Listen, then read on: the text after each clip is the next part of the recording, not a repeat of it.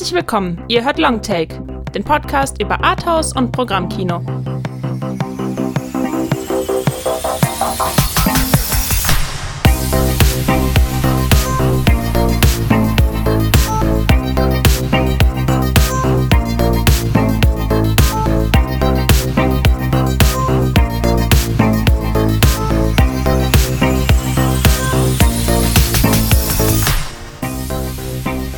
Ein herzliches Willkommen an unsere Zuhörer. Kommt doch erstmal rein in unsere warme Stube. Es ist doch schon wieder so kalt dort draußen. Hier ein Glühwein. Lumumba haben wir natürlich auch. Ich bin Johannes und ich begrüße Lukas Bawenschik.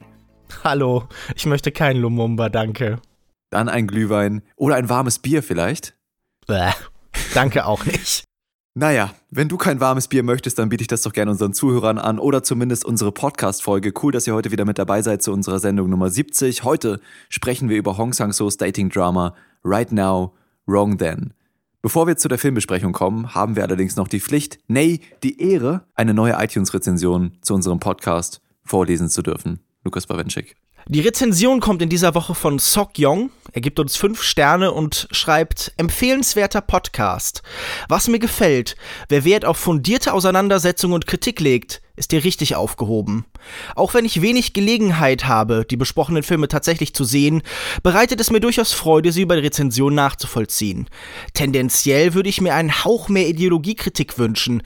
Das Verhältnis der drei Protagonisten ist ausgewogen, teilweise spannungsgeladen und vielleicht auch deshalb besonders unterhaltsam. Etwas mehr oder weniger fundierte Kritik. An Lukas, das bin ich. Wenn man etwas sagen muss, dann macht man das einfach und kündigt es nicht so häufig an. Ed Johannes, bitte diese Floskel nicht übernehmen. Ich muss sagen, das werde ich nie tun. W welche Floskel? Ich muss sagen, ich muss doch sagen, dachte ich, wäre die Floskel. Ha, okay. ha, noch gar nicht aufgefallen. Und äh, Lukas wird auch was geraten, aber das lesen wir ihm dann persönlich vor, wenn er wieder in der Folge ist. Vielen Dank an Sok Jung für die Kritik. Ich werde mich bemühen, weniger Sachen im Vorhinein anzukündigen und einfach ein bisschen mehr zum Punkt zu kommen. ja, aber sehr, sehr coole Kritik, muss ich auch sagen. Auch ähm, schöne, konstruktive Kritikpunkte, an denen man so ein bisschen arbeiten kann. Das ist ja, also wir hören uns natürlich auch immer selber, wenn wir die Folge schneiden, aber eine ganz neue Perspektive ist das schon auch mal wichtig, wenn, wenn man auf sowas hingewiesen wird. Und, äh, Was meinst du denn zu der Aussage mit hm. der Ideologiekritik? Also fehlt das uns? Geht uns das so sehr ab? Ich habe das Gefühl, wenn, dann äh, neigen wir eher dazu, so das rein ästhetische so ein bisschen zu vernachlässigen. Also ich würde da, glaube ich, gar nicht unser Problem sehen. Ich habe das auch in den letzten Folgen so für mich ausgemacht, dass wir eigentlich relativ wenig mittlerweile übers Handwerk reden und über, über die filmischen Mittel und eben mehr über die Metaebene und über die Themen. Vielleicht waren die letzten Filme, die wir besprochen haben, auch einfach so ausgelegt, dass die Form relativ schnell erschlossen ist und dann mhm. halt so diese Metathemen bleiben. Gerade wenn man einen Film ansieht, der schon ein bisschen älter ist, der gewirkt hat in der Welt, wie zum Beispiel zuletzt Flug 93, dann versteift man sich vielleicht auch so ein bisschen auf eben dieses Wirken in der Welt. Aber lieber Sokyo, Jung, vielen Dank für die Rezension. Wir werden uns das zu Herzen nehmen und an angebrachter Stelle vielleicht etwas mehr Ideologiekritik in den Podcast mit einfließen lassen. Äh, oder vielleicht auch wieder ein bisschen mehr ähm, über stilistische Mittel reden. Jetzt reden wir erstmal über den heutigen Film. Der nennt sich Right Now, Wrong Then von dem südkoreanischen Regisseur Hong Sang-so. Wir hören kurz in den Trailer und sind dann mit unserer Diskussion wieder bei euch.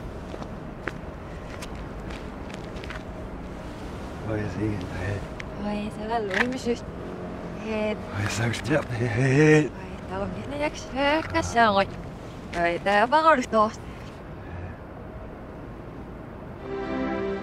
Trời ơi, một cái đó وسيزحك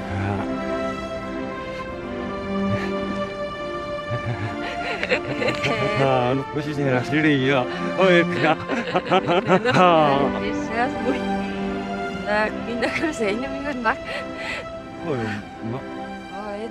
Wir alle kennen den Moment, in dem wir etwas Gesagtes oder Getanes zurücknehmen wollen. Die Zeit zurückspulen, um einen Fauxpas zu verhindern oder eine Chance besser zu nutzen. Hong Sang-sos Filme sind dafür bekannt, mit diesem wehmütigen Gedankenkonstrukt zu spielen und die Geschehnisse in seinen Filmen häufig mehrfach, je aus einer anderen Perspektive zu betrachten. In Right Now, Wrong Then folgen wir einem erfolgreichen Arthouse-Regisseur zweimal auf ein und dasselbe Date mit einer jungen Malerin. Wie so häufig in Hong Sang-sos Filmen geht es um das Kennenlernen, das Verlieben, das Zueinander und wieder Auseinanderdriften. Und wie so oft lassen sich auch die Parallelen zu seiner eigenen Person nur schwer von der Hand weisen. Der Film teilt die Versionen des Dates in zwei Episoden betitelt Right Then, Wrong Now und Right Now, Wrong Then.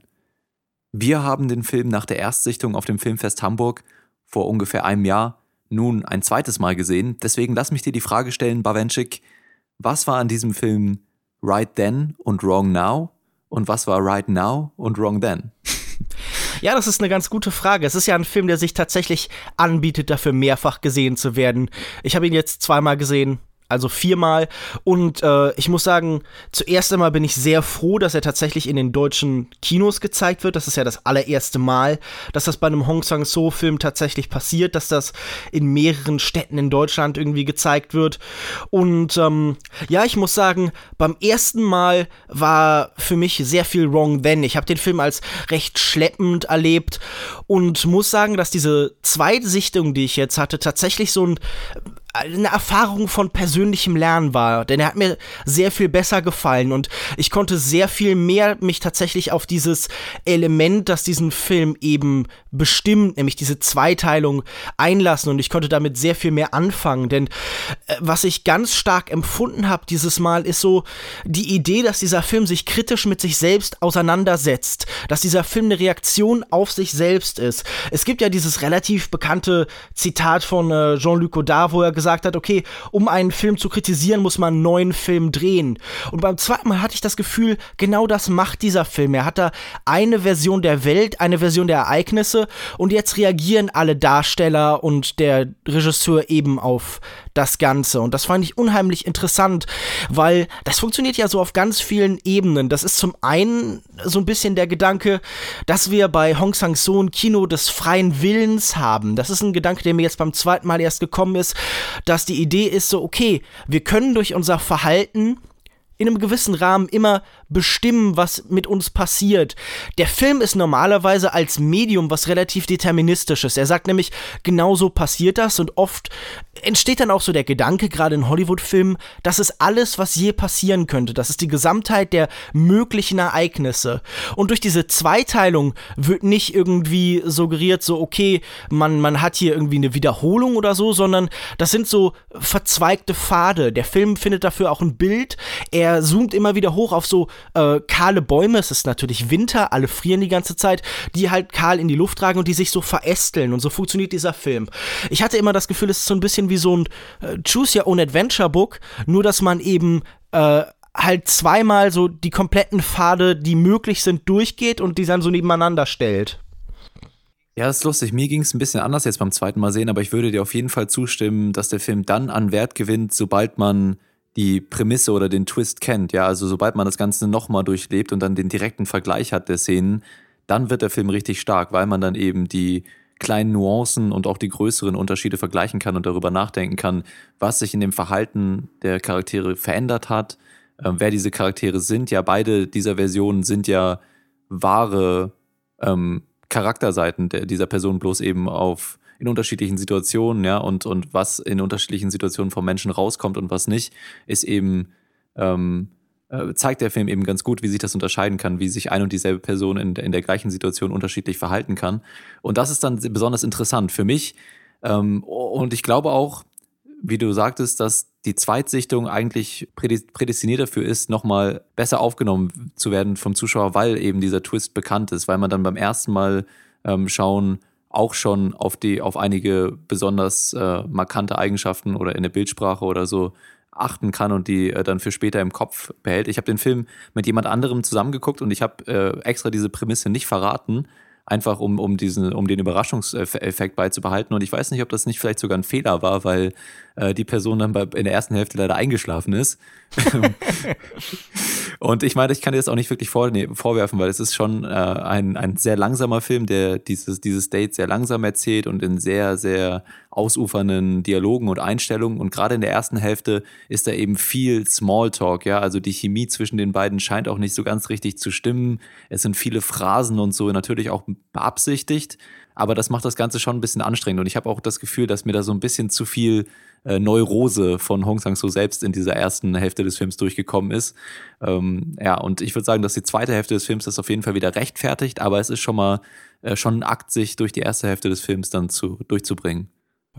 Also was du natürlich hier irgendwie auch schon so ein bisschen ansprichst, es ist ein Film über Oberflächen und Fassaden ganz stark. Gerade diese erste Hälfte, das äh, Wrong Now, äh, erzählt so ein bisschen davon, wie dieser Mensch sich so in Allgemeinplätzen verliert. Der will nichts wirklich von sich freigeben und ich, ich würde halt so für mich persönlich sagen, was ich wahrgenommen habe dieses Mal, dass die Hälften so funktionieren, dass die erste sehr verschlossen ist, dass sie auch diese Figur nicht zu fassen kriegt, sondern immer an der Oberfläche kratzt und beim zweiten dann so ein bisschen mehr Selbstoffenbarung eben darstellt. Also das wird dann, äh, stellenweise geht das sogar so weit, dass das dann wieder ins Negative umschlägt, dass es zu viel Selbstoffenbarung ist, bis hin zum sich nackt vor äh, anderen Menschen ausziehen, was eindeutig zu viel Selbstoffenbarung ist.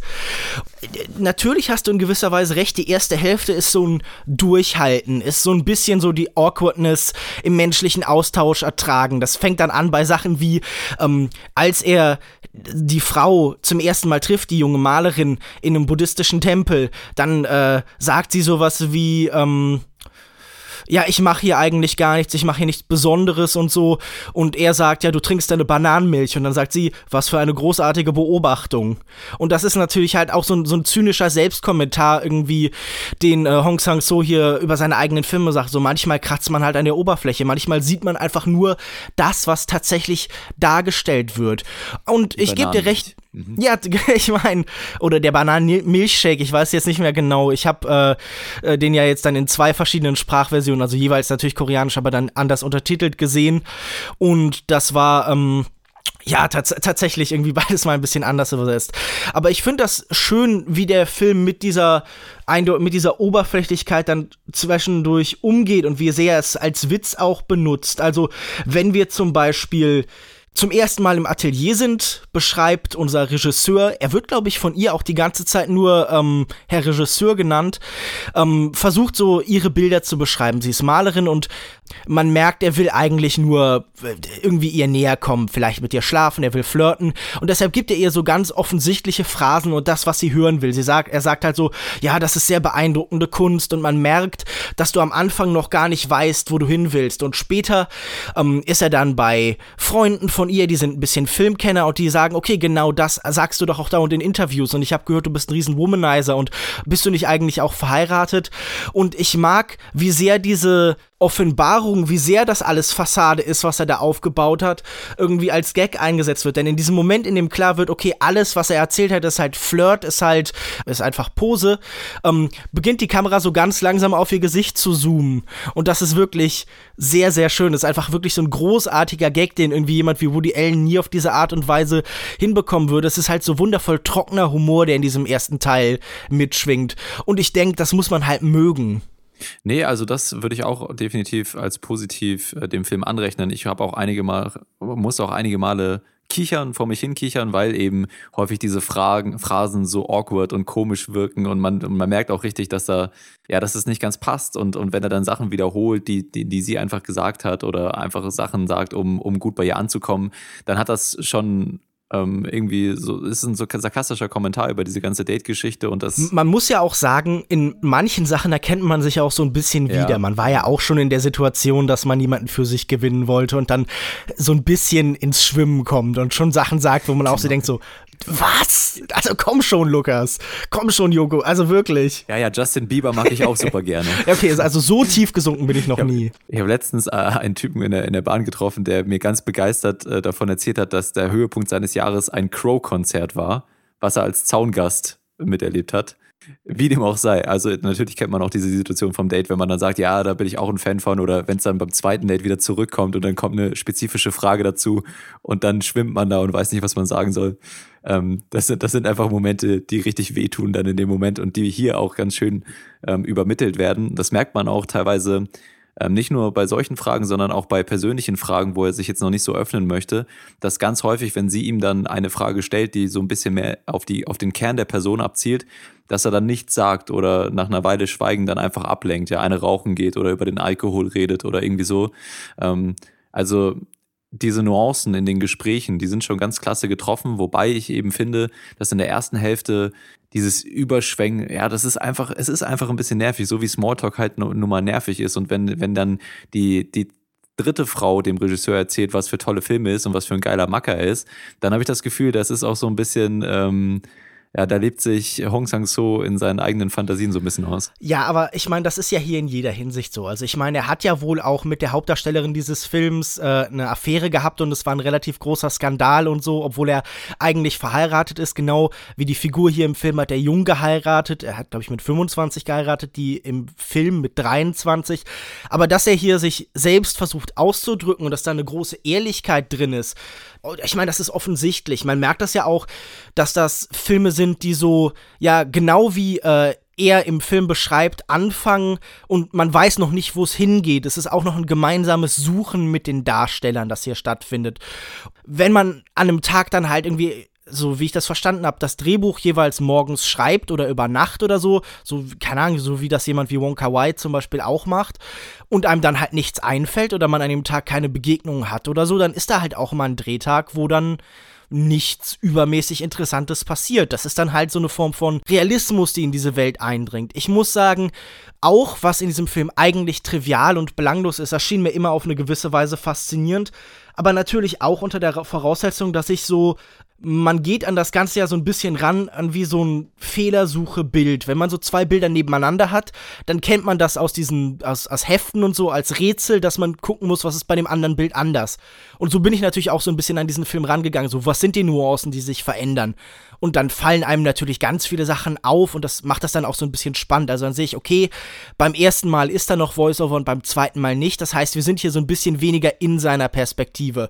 Und was man auch so ein bisschen merkt, so, viele Sachen der Form scheinen fast so ein bisschen willkürlich zu sein. Also bei manchen Zooms, bei manchen Schwenks weiß man, welchen Effekt sie haben soll. Bei manchen bin ich aber auch so ein bisschen ratlos zurückgeblieben. Aber ich, also ich mag das gerne, super gerne an, an Hong Sang so, dass er sich dem Zoom überhaupt nicht verweigert, sondern, sondern den sehr, sehr häufig benutzt. Ähm, auch jetzt in seinem letzten Film ist mir das aufgefallen, äh, dessen, äh, genau Yourself and Yours, den wir auch auf dem Filmfest Hamburg 2016 gesehen haben.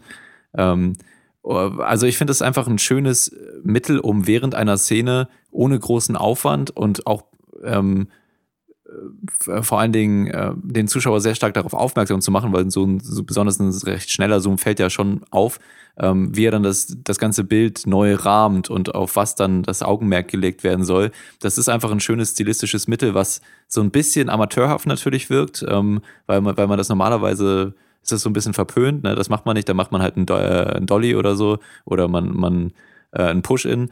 Ähm also ich finde das ja irgendwie geil, weil es wirkt bei ihm nie billig, weil die Filme ja allgemein halt sowas eher Schlichtes haben. Also äh, wenn ich das vergleiche mit, ähm, es gab ja diesen äh, Fernsehfilm äh, Terror auf diesem Ferdinand von Schirach Stück basierend, wo die ganze Zeit so ganz dramatisch langsam auf die Gesichter zoomt geworden, äh, gezoomt worden ist. Und das wirkte so unfassbar peinlich und unfreiwillig komisch, wie damit so Dramatik erzeugt worden ist und so. Und hier habe ich das gedacht, es hat so was Spielerisches hier halt. Also ich fand das immer sehr, sehr nett und sehr, sehr schön. Und natürlich ist das immer so ein bisschen so ein äh, Bruch mit so dieser Diegese und mit der klassischen Filmwelt und so, weil das halt so eine Art von Blickveränderung ist, wie wir sie im Leben sonst nicht wirklich haben. Das menschliche Auge ist zum Zoom nicht fähig.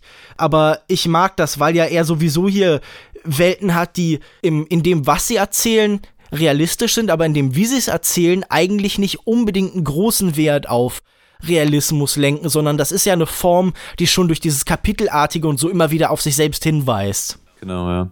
Was mir leider ein bisschen gefehlt hat, und ich würde dir zustimmen, es gibt einige Momente, wie zum Beispiel der, den Zoom, den du vorhin angesprochen hast, auf das Gesicht äh, seiner Begleitung, als sie dann feststellt, dass er ein großer, äh, großer Pinocchio ist mit einer langen Nase.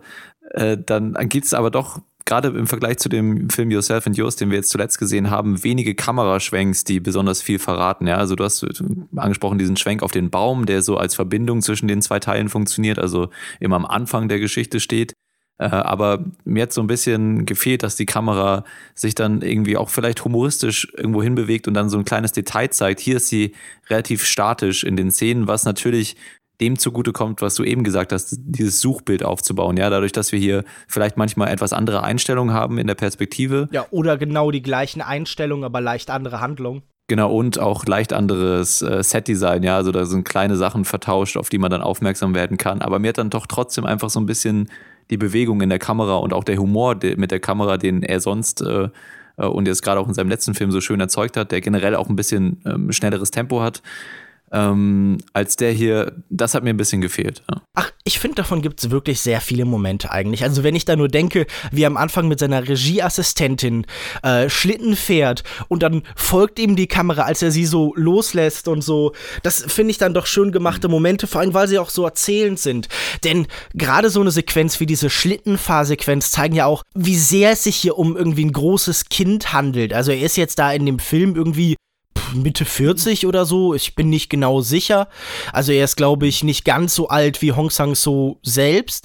Er hat da sowas unheimlich ähm, er ist eigentlich so ein bisschen immer auf der Suche nach so einem Komfort und so. Er ist nie wirklich mit dem zufrieden, was er macht und er ist permanent irgendwie so auf der Suche nach irgendwie einem neuen Erlebnis, aber man merkt, dass er auch irgendwie so das Leichte und Einfache sucht und das ist dann zum Beispiel diese Regieassistentin und das Schlittenfahren und so und man merkt ja auch, dass er so auf diesen Modus, auf dieses Kindische zurückfällt in der ersten Version, also im, im Wrong Now, wenn er dann am Ende halt sagt, ja okay, wir müssen uns unbedingt nochmal treffen, wenn wir wieder in Soul sind und so. Also für mich wirkt er wie so ein bisschen so, äh, ja, dieses sehr gemeine, was irgendwie Menschen manchmal in Bezug auf Partner machen, dass sie so jemand Zweiten haben, irgendwie, den sie sagen, so, okay, das ist dann so so der, der Lückenbüßer und so.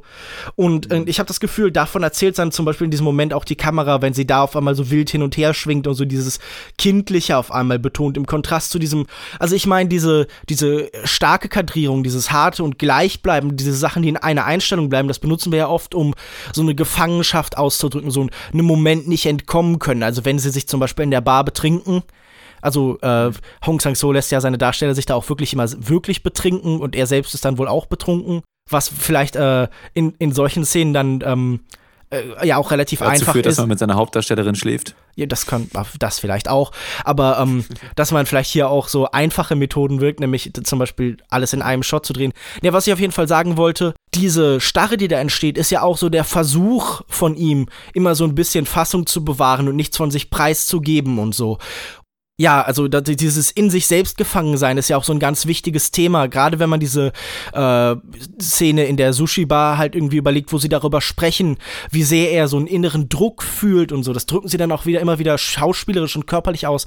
Er reibt sich so über die Brust und so. Mhm. Ähm, es gibt später dieses Gedicht, das er von ähm, dem einen Fan bekommt, glaube ich, wo es auch darum geht, dass es so eine innere Gefangenschaft gibt und so. Diese, dieses Unvermögen, sich auszudrücken, ist ja ein Thema und ich finde, das kommt in dieser Form ganz klar rum. Und deshalb ist hier wahrscheinlich an vielen Stellen auch nicht so viel Bewegung. Ja, das stimmt, ja. Das wird aber vor allem dann in der zweiten Hälfte deutlich, ähm, wenn wir so eine bisschen ehrlichere Seite, Seite des Charakters kennenlernen. Ich finde, in, in der ersten Hälfte hat man so ein bisschen das Problem, dass es auch einfach im Arschloch ist, so, ne? Also man ja, ist hegt in der schon zweiten eine leichte. Hälfte auch.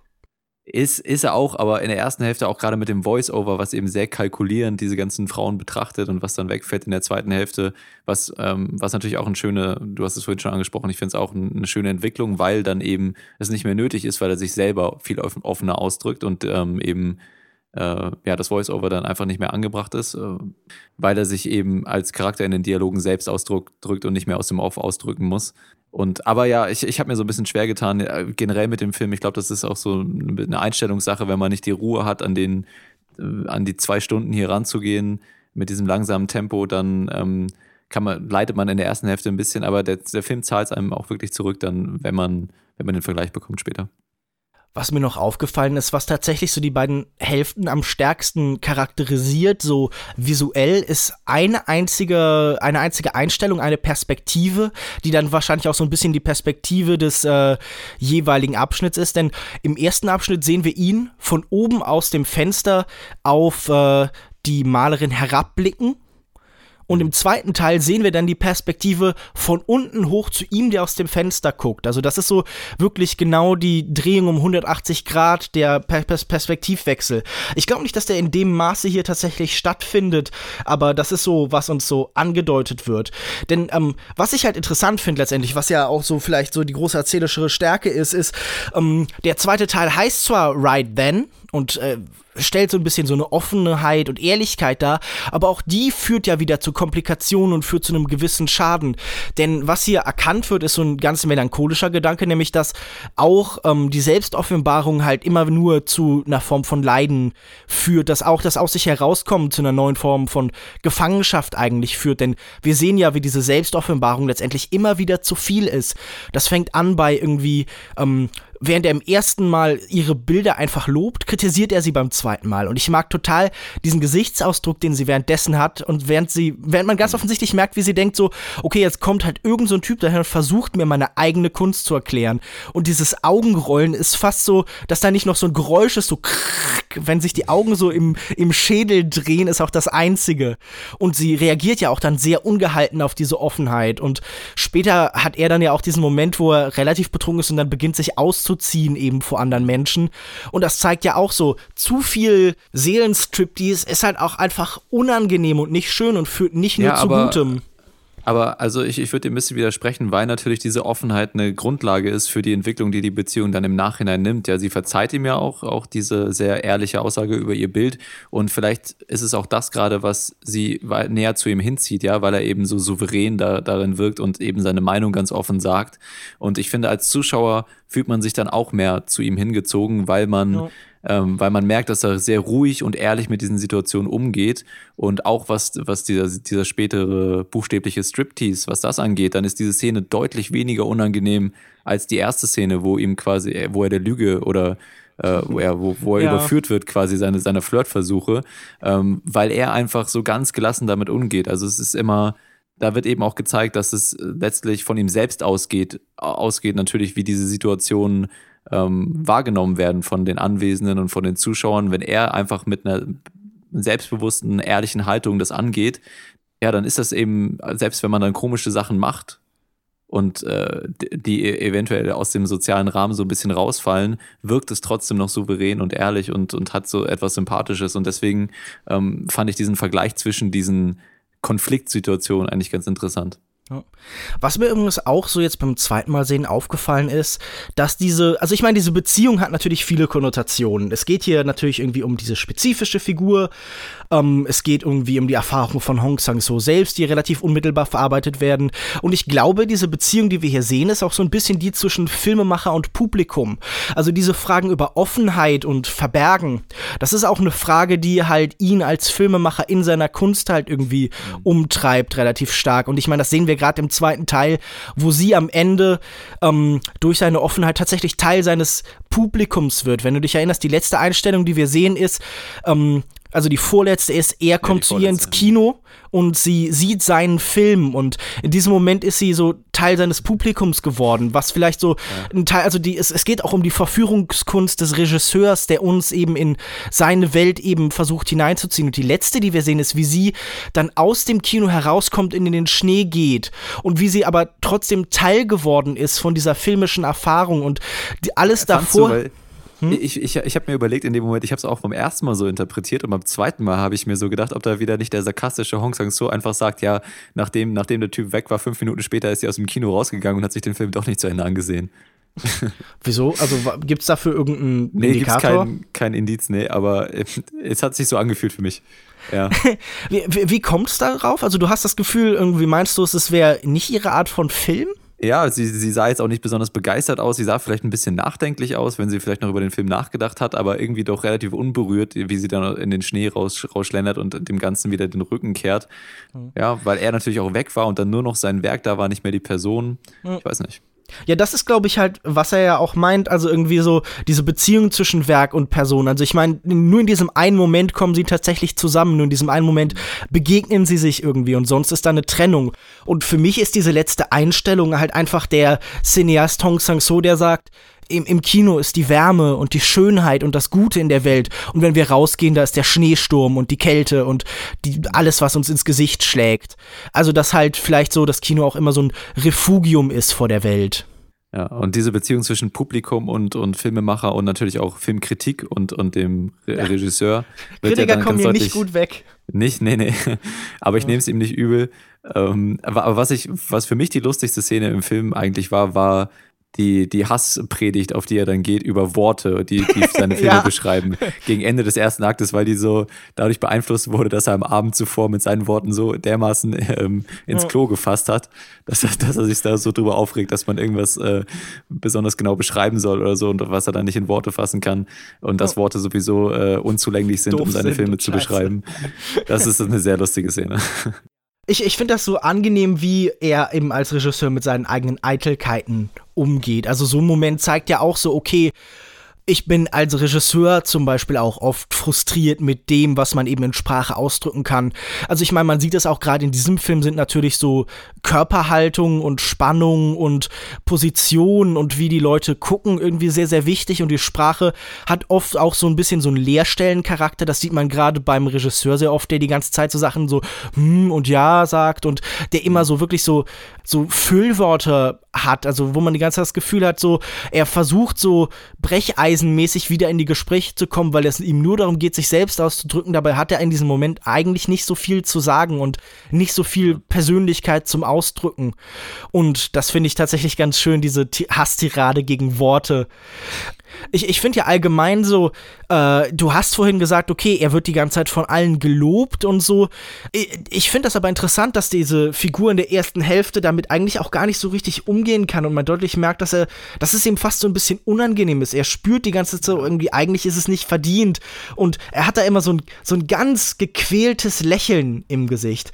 Sowieso, diese ganzen Menschen wirken in jedem Umgang immer unheimlich gequält. Das liegt zum einen an der Kälte halt natürlich, es ist immer Schnee und alle zucken die ganze Zeit hin und her und ihre Körpersprache ist so, ich wäre jetzt gerade gern überall sonst, außer hier draußen, wo ich halt bin, weil ich halt, ja, weil Rauchen halt cool ist und man kann nur draußen rauchen. Aber so allgemein, das, das funktioniert gut als Doppelung von dem, was halt äh, empfunden wird, nämlich dieses so, okay, eigentlich möchte ich aus der Situation auch raus, das ist nicht so angenehm. Aber, ich das- finde irgendwie. Rührt, das, das rührt auch daher, dass sie sich eben zu, zu Teilen bewusst sind, dass es eben Fassaden und Phrasen sind. Ja, also er weiß, das muss sie jetzt sagen. Hm. Ähm, und weil der, der, der Reveal, was auch ein ganz lustiger Witz ist, was wieder dieser typische nüchterne, trockene Humor ist, ist dann, als er sie fragt, ja, wie viele Filme hast du denn von mir gesehen? Oder Keinen. hast du denn Filme von mir gesehen? Und kein einzigen, natürlich nicht. Ähm, Ja, aber sie findet sie ganz toll. Sie hat gehört, dass sie super sind. Ja, das, das ist da, wenn diese Fassaden zusammenbrechen, entsteht immer wieder dieser wunderbare Humor und deswegen ähm, ge- s- wirkt das alles so ein bisschen erzwungen und, und, und ähm, äh, ja, die, die, auch diese, diese Gesichtsausdrücke, ja, die passen sehr gut dazu, dass sie sich eigentlich bewusst sind, dass das hier gerade alles nur ein Spiel ist und Fassade. Dabei helfen halt auch wirklich die grandiosen Darsteller. Also sowohl Yang äh, Ye Yang und äh, Kim Min Hee sind halt wirklich einfach herausragend. Also ich glaube, äh, Yang Ye Yang hat ja tatsächlich auch in Locarno, wo der Film hier den Goldenen Leoparden gewonnen hat, auch äh, den Darstellerpreis gewonnen, wenn ich das richtig im Kopf habe.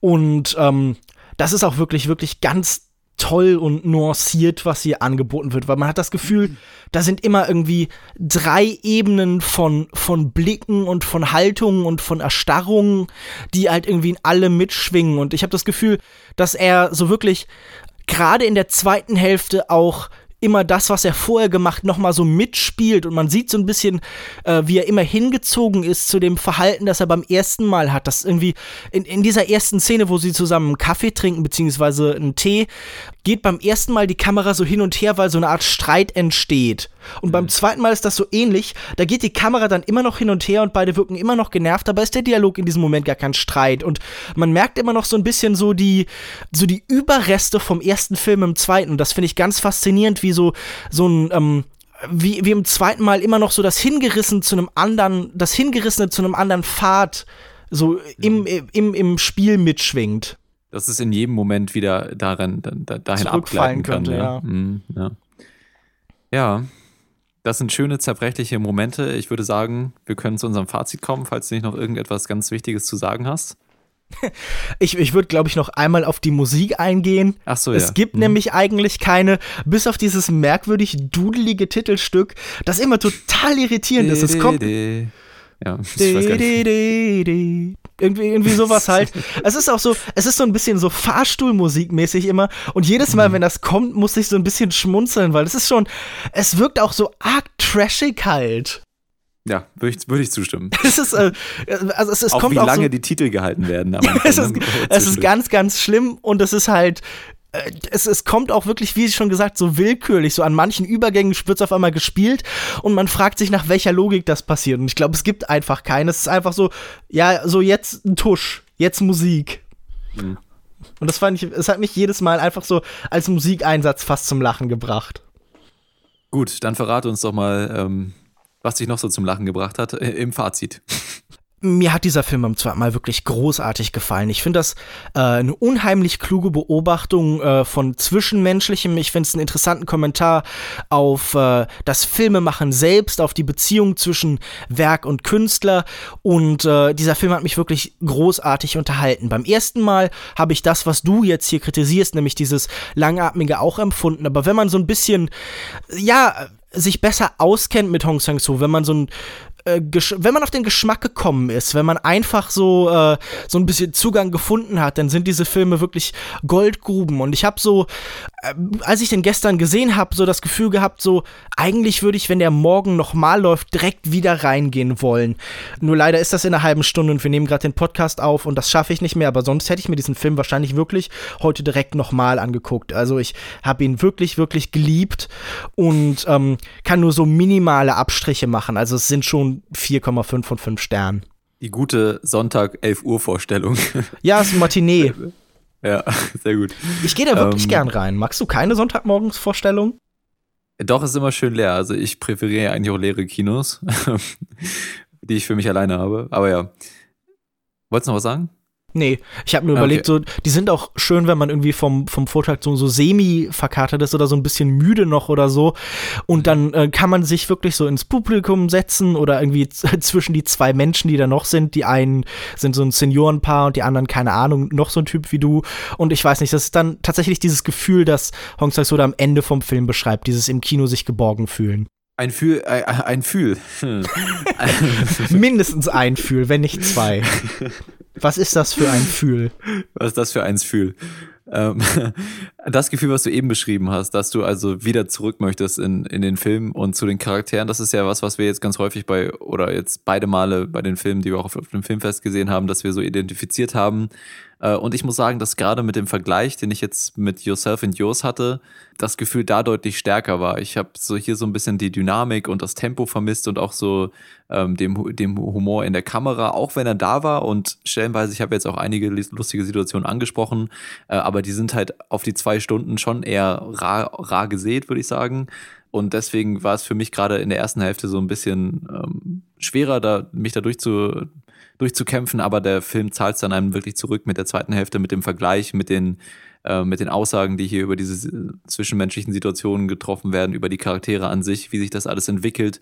Ähm, dann ist es einfach ein sehr nuancierter und feinfühliger Film, auch wenn er ähm, einem vielleicht zu Beginn etwas, äh, etwas ähm, auf die Nerven geht. Nee, nee, auf die Nerven geht und abverlangt, was meine ich, Geduld. Geduld ist das Wort, was ich suche. Geduld abverlangt. Mm, und deswegen von mir jetzt in dem Fall, ach ja, ganz schwer. Vier, vier von fünf möglichen Sternen, weil es doch einfach ein sehr, sehr schöner Film ist eigentlich, ja. Hm. Ähm, ich habe gerade noch, ne, egal. Ähm, und deswegen von mir vier von fünf Sternen. Was wolltest du sagen? Nichts, du, du, du wirktest, als wolltest du gerade noch was sagen. Nee, nee, ich habe nichts mehr zu sagen. Das wäre alles eh nur eine Phrase. Wir ähm, verabschieden uns jetzt von unseren Hörern. Vielen Dank, dass ihr zugehört habt. Wenn ihr den Film auch gesehen habt, das würden wir euch natürlich ans Herz legen, dann lasst uns gerne wissen, was ihr von dem Film haltet. Ähm, wie lustig ihr ihn fandet, wie, äh, ob, ihr euch, äh, ob ihr euch auch mit einigen der Situationen ähm, identifizieren konntet, die unser Protagonist hier durchlebt. Gerne in die Kommentare auf longtake.de, per Mail an feedback at longtake.de oder über unsere sozialen Medien mit uns, mit uns in Kontakt treten. Facebook.de slash longtakepodcast oder Twitter at longtake.de. Lukas Bawenschik, Twitter man findet mich auf Twitter unter @kinomensch. Auf kinomensch.wordpress.com findet man meinen Blog. Auf facebook.de/slash kinomensch findet man meine Facebook-Seite. Und ich schreibe regelmäßig für kino-zeit.de. Zum Beispiel am Montag, wenn äh, dieser Podcast herauskommt, könnt ihr da meinen Text über die schlechtesten Verleihtitel 2016 lesen. Auch in diesem Jahr gab es da wieder viel Kurioses und Ärgerliches. Äh, lest doch mal rein. Kann man natürlich nur empfehlen. Äh, Verleihtitel sind manchmal schon ganz schön scheiße. Ich bin übrigens auch auf Twitter. Apropos ganz schön scheiße. Ich bin auch auf Twitter, at Jokoda, J-O-U-K-O-D-A. oder natürlich über unsere offiziellen Twitter-Accounts. Gerne übrigens auch ähm, auf Instagram, selber Name, mal vorbeischauen oder auf Tumblr habe ich mir jetzt auch einen Account gemacht. Ich weiß nicht. Das sind, vielleicht sind es zu viele Accounts. Man weiß es nicht. Äh, folgt mir, wenn ihr, wenn ihr lustig seid und wenn nicht, dann, dann nicht. Und in der nächsten Episode besprechen wir welchen Film, Lukas Babenschik. Verrate doch bitte unseren Hörern.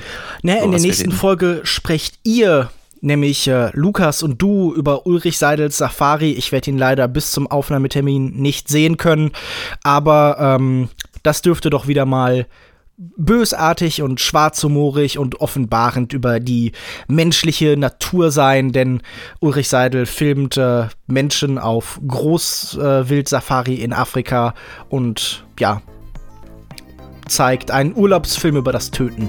Hey, darauf könnt ihr euch freuen in der nächsten Folge des Longtake Podcast. Bis dahin viel Spaß im Kino, schöne Weihnachtstage.